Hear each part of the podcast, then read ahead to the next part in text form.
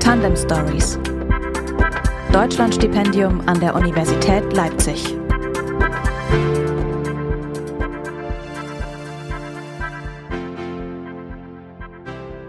Hallo und herzlich willkommen zu einer neuen Ausgabe der Tandem Stories, dem Podcast rund um das Deutschlandstipendium an der Universität Leipzig. Mein Name ist Claudius Niesen. Schön, dass ihr wieder mit dabei seid. Seit zehn Jahren gibt es das Deutschlandstipendium an der Universität Leipzig und man kann sagen, dass es mittlerweile eine echte Erfolgsgeschichte ist. 145 Stipendien werden in diesem Studienjahr vergeben. Das Deutschlandstipendium steht an der Universität Leipzig prinzipiell Studierenden aller Fachrichtungen offen. Auch wer kurz vor der Aufnahme seines Studiums steht, kann sich bewerben. Und das funktioniert ganz einfach über ein Online-Formular. 300 Euro monatlich erhält jeder Stipendiat und jede Stipendiatin für mindestens zwei Semester und höchstens bis zum Ende der Regelstudienzeit. Aber nicht nur das, denn neben der materiellen Unterstützung wird beim Deutschlandstipendium der Netzwerkgedanke besonders groß geschrieben. Das heißt, interessante und nützliche Kontakte zu anderen Studierenden, zu potenziellen Arbeitgebern und in die Forschung gehören mit zum Paket. Noch bis zum 15. Juni können sich Studierende für ein Deutschlandstipendium bewerben. Warum es sich lohnt, das zu tun, was man bei der Bewerbung beachten sollte und wie das Verhältnis zwischen Geförderten und Fördernden ist, darüber sprechen wir heute mit den zwei Stipendiatinnen Anna Richter und Wiebke Fiebiger und dem Förderer Professor Dr. Johannes Seeger. Ich sag mal Hallo in die Runde. Hallo. Hallo. Hallo. Anna und Wiebke studieren Veterinärmedizin, wie sollte es anders sein, an der Veterinärmedizinischen Fakultät hier an der Uni Leipzig und werden vom Freundeskreis Tiermedizin der Veterinärmedizinischen Fakultät Leipzig bzw. durch ein Sammelstipendium von Professorinnen und Professoren der Fakultät gefördert. Dr. Johannes Seeger war Professor am Veterinäranatomischen Institut und ist heute der Vorsitzende dieses Freundeskreises Tiermedizin. Der Verein fördert die Forschung und den wissenschaftlichen Nachwuchs an der Veterinärmedizinischen Fakultät der Uni Leipzig. Herzlich willkommen zur nunmehr zehnten Episode von Tandem Stories. Schön, dass Sie heute hier im Podcast zu Gast sind. So, Anna, Wiebke, von euch würde ich gerne erstmal wissen, das Deutschlandstipendium, wie seid ihr überhaupt darauf gekommen, euch zu bewerben? Wie habt ihr davon erfahren? Möchtest du anfangen? Ja, also ich habe es tatsächlich über die Internetseite gefunden, indem ich einfach mich generell für ein Stipendium interessiert habe, weil das für mich finanziell die beste Absicherung war. Und ja, genau, über die Internetseite habe ich es gefunden. Und du, Anna? Also bei mir war es tatsächlich so, dass ich gar nichts wusste von diesem Stipendium und äh, ich habe dann im Vorphysikum, also in den ersten Prüfungen im Tiermedizinstudium, äh, relativ gute Noten bekommen und eine Freundin hat dann gemeint, bewirb dich doch einfach mal beim Deutschlandstipendium und dann habe ich halt nachgeschaut, was das so ist. Und in der Rückschau, Wiebke, du wirst, glaube ich, wenn ich das richtig äh, im Kopf habe, seit 2018 gefördert über das Deutschlandstipendium. Du, Anna, seit 2021, seit dem letzten Jahr. Welche Erfahrungen habt ihr in dieser Zeit mit dem Programm gemacht? Was würdet ihr sagen? Welche Erwartungen hattet ihr und sind die am Ende bislang erfüllt? Also für mich wurden sie auf jeden Fall erfüllt. Ich wollte gerne ähm, den Kontakt auch zu den Professoren haben, weil ich wusste, dass die Tiermedizin da auch viele Direktprofessoren-Stipendien sozusagen vergibt und man dadurch auch einfach Kontakt hat zu den sonst ja relativ weit entfernten Professoren, mit denen man nicht in Kontakt kommt. Mhm.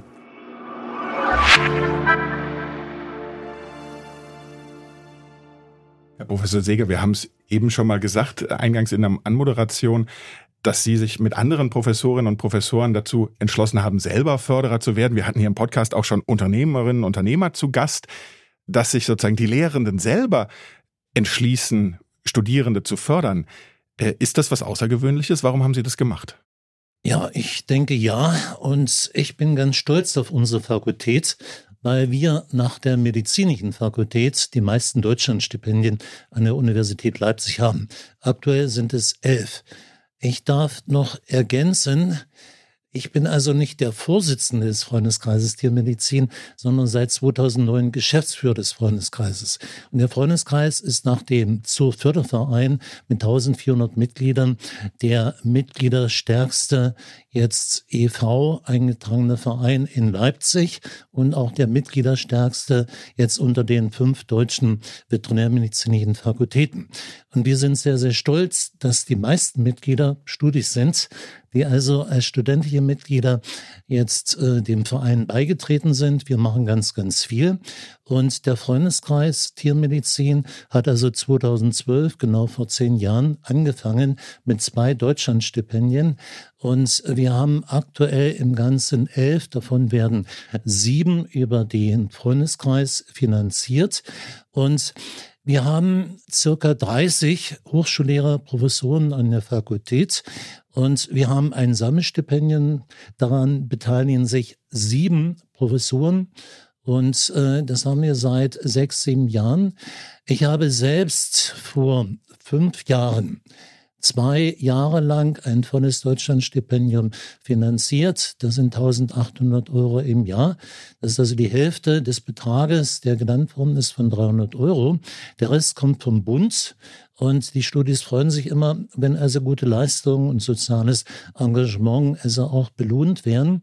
Wir haben im Jahr circa 30 Anträge und davon können wir ein Drittel also auch finanzieren. Da gibt es eine Kommission, steht der Studiendekan vor.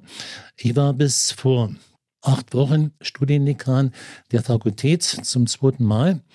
Und äh, wir haben Möglichkeiten, ich habe das schon erwähnt, auch zum letzten Netzwerktreffen, dass wir die Anzahl der Deutschlandstipendien noch erhöhen.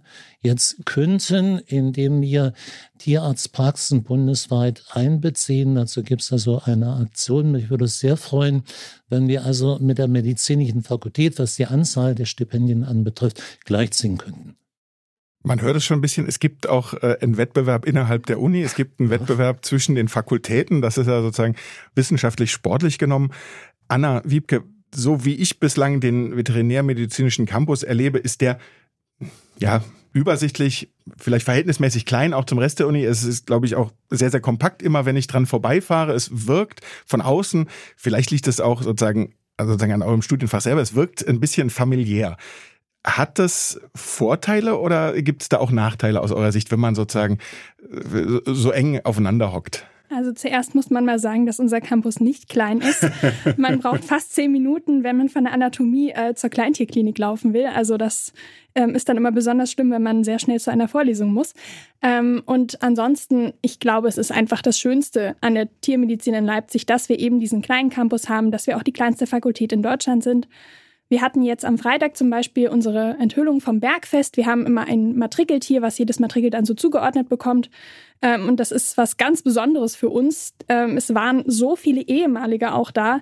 Es ist einfach wie eine Art Familie, die da zusammenwächst und man unterstützt sich auch gegenseitig und das bleibt auch für viele, viele, viele Jahre. Also das verstehen auch Leute gar nicht so richtig, die von außerhalb kommen.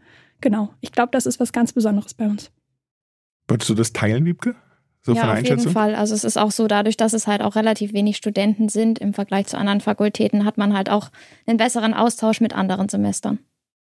Jetzt hast du eingangs gesagt, wie, so das war für dich auch in der, in der Abwägung her, dieses, dieses Stipendium äh, als Teilfinanzierung oder Finanzierung etwas, was Sinn ergeben hat. Im Umkehrschluss, was wäre denn ohne dieses Stipendium für dich nicht möglich gewesen? Kann man das so benennen? Ja, also ich hätte mir ja auf jeden Fall in irgendeiner anderen Weise einen Nebenjob suchen müssen. Und so hatte ich halt die Möglichkeit, mich in Dinge zu vertiefen, die mich in dem Studium wirklich mehr interessieren, als nur das eigentliche, der eigentliche Stundenplan es vorgibt. Und also für mich ist es halt die Forschung, die mich interessiert. Und damit hatte ich auch einfach viel Zeit, um zum Beispiel im Labor noch weiter zu arbeiten. Hm. Du stehst kurz vorm Ende deines Studiums. Wenn du sagst, du interessierst dich für die Forschung, heißt das auch sozusagen, der nächste Schritt wäre, in die Forschung zu gehen? Ja, auf jeden Fall. Herr Professor Seger, wenn, wenn, Sie das hören, ist das auch, wir haben ja eben so ein bisschen nach dem Warum gefragt, warum fördern Sie als Professorinnen und Professoren, ist das auch so ein bisschen der Schritt, weil Sie sich auch wünschen, dass es viele Nachwuchsforscherinnen, viele Nachwuchsforscher gibt unter den Stipendiaten? Ja, das ist also ein ganz wichtiger Punkt. Das Studium der Veterinärmedizin ist ganz breit gefächert. Also es beginnt also mit dem naturwissenschaftlichen Abschnitt Physik, Chemie, Zoologie und Botanik. Dann kommen die Physikumsfächer Anatomie, Physiologie, Biochemie und Tierzucht und Genetik. Ich selbst komme aus dem Veterinäranatomischen Institut, habe selbst auch in Leipzig studiert Und viele äh, Studenten, Absolventen gehen also in die tierärztliche Praxis. Wir haben Kleintierpraxis, wir haben Nutztierpraxis, Großtierpraxis. Wir haben also Veterinäre Public Health, also Tätigkeiten auf dem Schlachthof, beim Zoll. Wir brauchen aber auch sehr gute Absolventen, die bereit sind, den wissenschaftlichen Nachwuchs zu stellen. An den Universitäten, wir haben große Forschungseinrichtungen in Deutschland. Wir haben das Friedrich-Löffler-Institut auf dem Riems ja, das viele also kennen. Und wir haben ein BFR in Berlin, Bundesinstitut für Risikoforschung. Wir haben also den Chef äh, jetzt des Institutes, was also zur Corona-Pandemie in Deutschland immer präsent jetzt war und noch ist. Auch der Chef dieses Institutes ist ein Tierarzt. Auch ein ganz wichtiger Aspekt. Wir haben Zoonosen bundesweit. Wir haben mit den deutschen Stipendien wirklich die Möglichkeiten, herausragende Studierende mit sehr guten Leistungen jetzt im vorklinischen Bereich, auch im klinischen Bereich und mit sozialem Engagement. Das möchte ich also hier auch betonen, im Bereich der Fachschaft zu fördern. Würden Sie sagen, es gibt die eine Erfolgsgeschichte unter den Stipendiatinnen und Stipendiaten, die Ihnen bislang so richtig im Kopf geblieben ist? Ja, das kann ich gerne sagen. Ich habe also jetzt in der letzten Woche zum Netzwerktreffen im Paulinum der Universität die Wipke Tebrün getroffen, Dr. Wipke Tebrün. Und Wipke Tebrün ist selbst über Jahre jetzt mit einem Deutschlandstipendium gefördert worden. Sie ist also promoviert und sie hat jetzt selbst eine Studentin, die sie fördert. Und das finde ich ganz, ganz toll. Das ist so, wie es sein sollte. Und also ein Beispiel für ein außerordentliches Engagement einer Studierenden, die also die Möglichkeit hatte. Und äh, aus meinem ganz persönlichen Leben, ich habe also eine Tochter. Und die ist also über 30, ist keine Tiermedizinerin, hat also Wirtschaft und Politik studiert, war in London äh, auch und lebt jetzt in Brasilien. Und sie hat über fünf Jahre ein Stipendium der deutschen Stift, also Stiftung der deutschen Wirtschaft bekommen. Und daran habe ich mich erinnert. Und das war also auch für mich der Anlass zu sagen, du musst eigentlich auch selbst etwas tun, auch etwas zurückgeben. Ja, und das ist eine tolle Sache. Und diese Deutschlandstipendien sind also auch steuerrechtlich absetzbar, auch ein ganz wichtiger Punkt, auch für Firmen. Und wir haben also inzwischen auch eine ganze Reihe von Firmen aus dem Bereich Veterinärmedizin, die Deutschlandstipendien auch finanzieren. Man merkt schon, Sie können nicht nur sehr, sehr gut für Ihren Studiengang werben, sondern auch für dieses Deutschlandstipendium. Anna Wiebke, ich will euch nochmal fragen, zurückgeben war eben gerade ein Stichwort. Um sich erfolgreich um das Stipendium zu bewerben, braucht man nicht nur gute Noten, sondern auch äh, soziales Engagement. Wo bringt ihr euch ein? An welcher Stelle? Was habt ihr mitgebracht? Was ist euch an der Stelle selber wichtig? Was macht ihr da, Wiebke? Ähm, also wir sind beide ähm, in der Fachschaft der Fakultät. Und ich persönlich bin noch in der Forschungskommission, die einfach für mich halt interessanter ist. Aber vielleicht kann Anna dazu was sagen. Ach so, ja, also eigentlich hat die Wiebke mich zur Fachschaft geschleppt. Das war ihre Schuld, dass ich da gelandet bin. Ähm, und inzwischen bin ich jetzt Vorsitzende von unserem Fachschaftsrat geworden. Die Wiebke war lange Zeit unsere Shop-Verantwortliche, also hat auch richtig, richtig viel zu tun gehabt.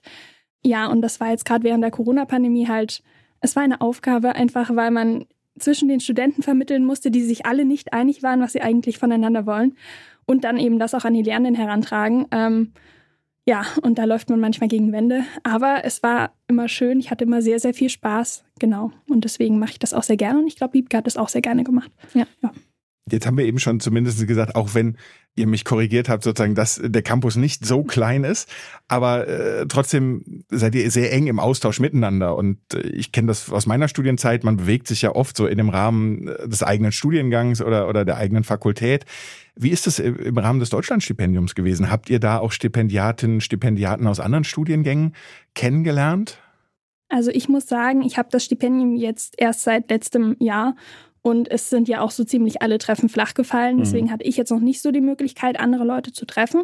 Ich habe mich in der Essensschlange äh, letzten Mittwoch mit, ich glaube, das waren zwei, zwei Wirtschaftsstudenten irgendwie, mit denen habe ich mich unterhalten, aber mehr ist noch nicht raus geworden, leider.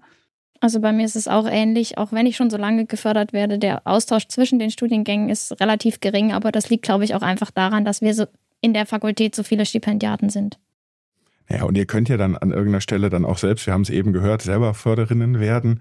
Und dann könnt ihr euch ja überlegen, ob ihr dann Studierende aus der Veterinärmedizin fördert oder vielleicht auch jemanden aus einem anderen, wobei ich bin gar nicht sicher, Einfluss habt ihr da an der Stelle ja dann nicht, aber genau, da gucken wir dann mal weiter. Zum Abschluss eine Frage an euch, aber dann auch nochmal an Professor Seger. Was würdet ihr sagen, welchen Tipp würdet ihr Bewerberinnen und Bewerbern geben? Gibt es sowas wie Zauberworte für eine erfolgversprechende Bewerbung? Also, ich habe mich ja zweimal beworben. Beim ersten Mal hat es nicht funktioniert. Da habe ich aber auch noch nicht so richtig gewusst, was genau ich eigentlich mit meinem Leben vorhabe, wenn ich ehrlich bin. Ähm, und es ist mir dann aufgefallen, als ich beim ersten Stipendiatentreffen war.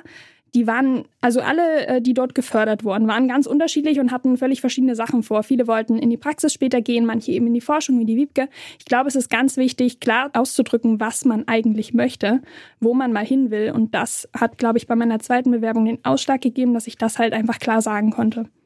Ja, so war das bei mir tatsächlich auch. Also bei mir hat es auch bei der ersten Bewerbung gleich geklappt und ja auch wirklich früh im Studium. Und es sind wirklich weniger die Noten, glaube ich, die dann ausschlaggebend sind, als das eigentliche Ziel, was man sozusagen erreichen möchte. Würden Sie das auch sagen, Herr Professor? Ja, es sind die Noten, die Leistungen zu den Prüfungen und das soziale Engagement. Beides. Und das ist gleichberechtigt. Wir haben also eine Auswahlkommission, der steht also der Studiendekan. Wir haben jetzt eine Studiendekanin also immer vor. Dann ist ein Vertreter von Mittelbau mit dabei. Jetzt aus, das ist ein Kollege aus der Kleintierklinik, ist ein Kollege aus der Vorklinik und noch ein weiterer Kollege aus dem klinischen Bereich. Und wir haben auch ein studentisches Mitglied. Und da wird also live in Präsenz diskutiert und entschieden. Wir hatten also im letzten Jahr 33 Bewerbungen, konnten elf äh, jetzt Stipendien dann also auch wirklich vergeben. Es gab also noch eine Nachrückerin und wir haben wirklich vor, an der Fakultät nicht nur die Medizin zu überflügeln, zahlenmäßig, sondern nach Möglichkeit, und das ist ein hochgestecktes Ziel, aber nicht unrealistisch, dass wir alle guten Anträge jetzt auch wirklich dann also positiv empfehlen können. Die finale Entscheidung, muss auch sagen, trifft eine Auswahlkommission an der Universität und diese Auswahlkommission steht Direktoren vor. Und für dieses Ziel, was Sie gerade genannt haben, nehme ich an, werden Sie fleißig die Trommel rühren und wahrscheinlich auch die ein oder andere Klinke putzen und das Geld zusammensammeln, oder? Ja, ich kann dazu noch etwas mehr sagen. Ich habe also im Februar ein Interview gegeben mit einer Studentin, die ist also auch im Freundeskreis Tiermedizin, auch im Vorstand äh, gewählt worden im letzten Jahr. Und wir waren uns bei Beagle beteiligt. Wir haben Runden gedreht über unseren schönen grünen Campus. Ich lade Sie übrigens sehr gerne ein, dass Sie den Campus mal besuchen sich selbst ein Bild machen können. Und wenn dieses Interview also bundesweit jetzt in einem Journal erscheint, und das ist also der Plan. Und wir haben also 40.000 Tierärzte in Deutschland und davon sind circa 40 Prozent in Kleintierpraxen, Nutztierpraxen auch tätig. Dann denke ich, werden Sie also auch Praxisinhaber finden, die auch, wenn sie nicht in Leipzig sind, wir haben viele in Leipzig, aber auch bundesweit von Bayern bis Schleswig-Holstein, dass der eine oder andere sagt, ich würde das machen. Man kann sich auch zu zweit oder zu dritt jetzt ein Stipendium teilen.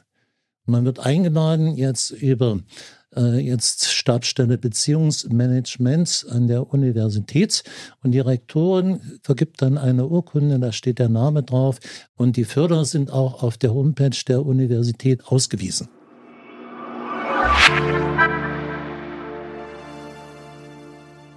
So einfach kann es gehen, genau. Wer mehr wissen will, guckt auf der Homepage der Uni nach. Anna, jetzt haben wir schon darüber geredet, was Wiebke machen will. Du hast eben nur so gesagt, äh, Praxis kannst du dir vorstellen. Äh, hier ist jemand noch im Studio, der ist sehr, sehr ruhig geblieben, mhm. beziehungsweise sie ist sehr, sehr ruhig gegeben. Wenn ich jetzt sage, Frieda, ja, rührt sich nicht, aber wir haben einen Bürohund hier oder einen Studiohund viel besser. Wie ist das? Weißt du schon, äh, was du machen willst? Der Herr Professor hat eben von Kleintierpraxen gesprochen oder hältst du dir das noch ein bisschen offen? Also das Ding ist tatsächlich, würde ich am liebsten auch in die Forschung gehen. Das ist eben das Lustige, dass Wiebke und ich so ein bisschen zusammenhängen und irgendwie gefühlt sehr viele Dinge gleich machen wollen. Wenn es mit der Forschung nichts wird, das ist ja nun auch nicht ganz das einfachste Feld der Welt, dann wird es bei mir wahrscheinlich die Kleintierpraxis werden. Ich träume von einer Praxis für Katzen alleine, weil ich mag Hunde schon sehr gerne, aber Katzen haben es mir halt einfach angetan. Ja, aber das ist bei mir tatsächlich der Plan mhm. B. Also. Aber das ist vielleicht nochmal ein Punkt. Jetzt waren wir eben bei der Frage so ein bisschen in die Richtung auch sicherlich Corona geschuldet, dass man nicht so viel Austausch hatte mit Stipendiaten aus anderen Studiengängen. Aber dass ihr euch sozusagen gegenseitig fördert, dass äh, sozusagen nicht nur eine Freundschaft entsteht, sondern auch so, ein, so, ein, so eine Mentorenschaft unter Studierenden. Äh, ist das was, wozu dieses, dieses Stipendienprogramm auch beigetragen hat? Also bei mir auf jeden Fall. Bei mir waren es dann halt jetzt die schon Absolventen sind sozusagen, aber ich habe unglaublich viel von denen gelernt, auch was meine Praktika-Auswahl zum Beispiel anbelangt hat. Da habe ich viel auch Hinweise bekommen und Tipps. Ja, dem kann ich eigentlich nur zustimmen. Also bei mir war es halt wirklich Wiebke, die mir auch Tipps gegeben hat, wie ich mich für das Stipendium nochmal richtig bewerben sollte, wie ich jetzt auch meine, ähm, also die Be Weiterbeförderung beantrage sozusagen. Und ja, also sie hat mich sehr, sehr viel beeinflusst in meinem Werdegang, muss man schon sagen. Für diesen Werdegang wünschen wir euch ganz, ganz viel Erfolg. Die Studentinnen der Veterinärmedizin Anna Richter und Wiebke Fiebiger sind heute hier bei uns zu Gast und Professor Dr. Johannes Seeger Professor im Ruhestand und Geschäftsführer des Freundeskreises Tiermedizin Leipzig e.V. Vielen Dank euch dreien, Ihnen für das Gespräch. Ja, danke. danke. Das war die zehnte Folge der Tandem Stories, der Podcast zum Deutschlandstipendium der Universität Leipzig. Bis zum 15. Juni, das habe ich eingangs auch schon mal gesagt, haben alle Studierenden an der Uni Leipzig noch Zeit, sich für das Deutschlandstipendium zu bewerben. Informationen dazu findet ihr auf der Webseite der Uni. Unter Fördern und Unterstützen gibt es alles Wissenswerte zum Deutschlandstipendium und natürlich alle Ausgaben dieses Podcasts. Damit ihr keine Folge der Tandem Stories verpasst, abonniert diesen Podcast doch sehr gern, erzählt's weiter, dass man den hören kann. Und das tut ihr natürlich überall da, wo es gute Podcasts gibt, zum Beispiel bei Apple Podcasts oder Spotify. Und dann sage ich einfach nur, dann hören wir uns in der nächsten Folge. In diesem Sinne sage ich Tschüss und auf Wiederhören. Tandem Stories. Deutschlandstipendium an der Universität Leipzig.